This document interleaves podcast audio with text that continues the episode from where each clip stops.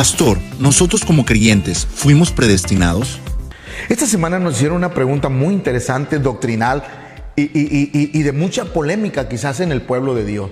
Pastor, nosotros como creyentes fuimos predestinados. Por eso soy salvo, pastor, porque fui predestinado desde antes de la fundación del mundo. Y creo que esa enseñanza la basan en Romanos capítulo 8, versos 29 y 30, que dice lo siguiente, porque a los que antes conoció, también los predestinó para que fuesen hechos conforme a la imagen de su Hijo, para que Él sea el primogénito entre muchos hermanos. Verso 30, y a los que predestinó, a estos también llamó, y a los que llamó, a estos también justificó, y a los que justificó, a estos también glorificó.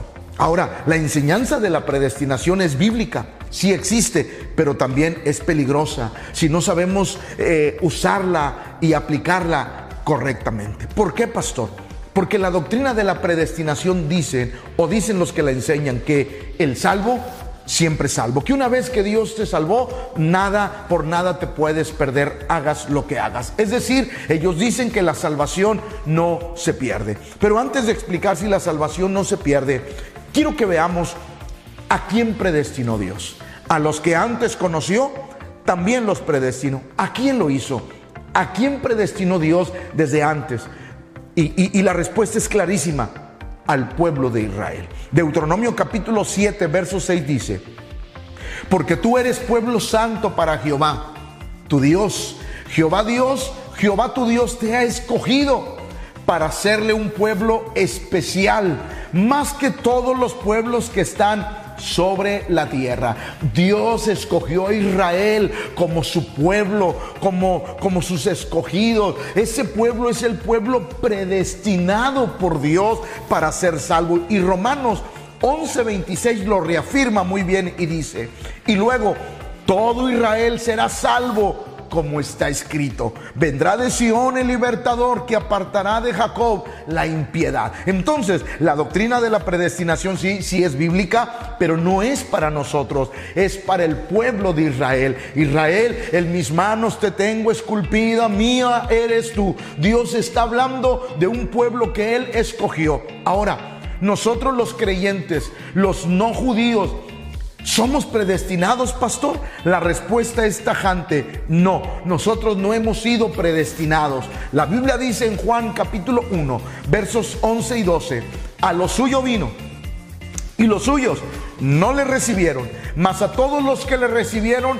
a los que creen en su nombre, les dio potestad de ser hechos hijos de Dios. Es decir, el Señor vino a su pueblo, su pueblo no lo conoció, su pueblo no quiso saber de él, él volteó hacia nosotros los gentiles y a todos los que le recibimos. Dice la Biblia que nos dio potestad de ser llamados hijos de Dios. Ahora, hay requisitos para ser hijos de Dios. Romanos 19 dice que si confesares con tu boca que Jesús es el Señor y creyeres en tu corazón que Dios le levantó de los muertos, serás salvo. Es decir, Dios viene a nuestra vida. La Biblia dice que el Espíritu Santo redarguye. Nosotros decidimos o confesamos que somos pecadores, que estamos alejados de Dios, nos arrepentimos, hacemos a Jesús Señor de nuestra vida. Y en ese momento la salvación, el regalo que por gracia viene a nuestra vida, ese regalo llamado salvación viene a nuestra vida. Y a partir de ese momento somos salvos y somos llamados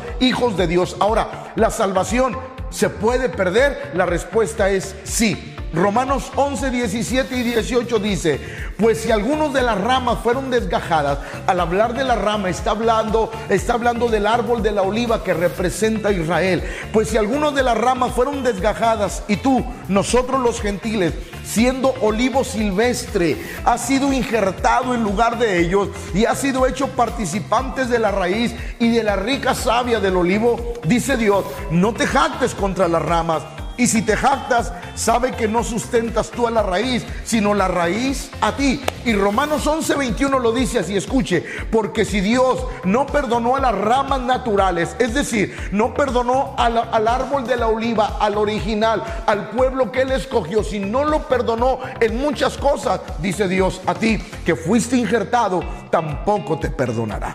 Filipenses lo dice así 2.12. Por tanto, amados, míos, como siempre habéis obedecido, no como en mi presencia solamente, sino mucho más ahora en mi ausencia, ocupaos en salvación con temor y con temblor. Es decir, la salvación se cuida, la salvación se protege. Todos los días debemos de luchar por cuidar y guardar nuestra salvación. Lucas 9:62 Jesús dijo, ninguno que poniendo su mano en el arado mira atrás es apto para el reino de los cielos. Es decir, el Señor nos dice, ten cuidado porque puedes perder el regalo que yo te di. Hebreos capítulo 2 versos 1 al 3 dice esto. Por tanto, es necesario que con más diligencia atendamos a las cosas que hemos oído, no sea que nos deslicemos. En otras palabras, el apóstol está diciendo, ten cuidado, ponle atención, ponle prudencia a tu salvación, cuídala porque puedes deslizar. Porque si la palabra dicha por medio de los ángeles fue firme y toda transgresión y desobediencia recibió justa retribución,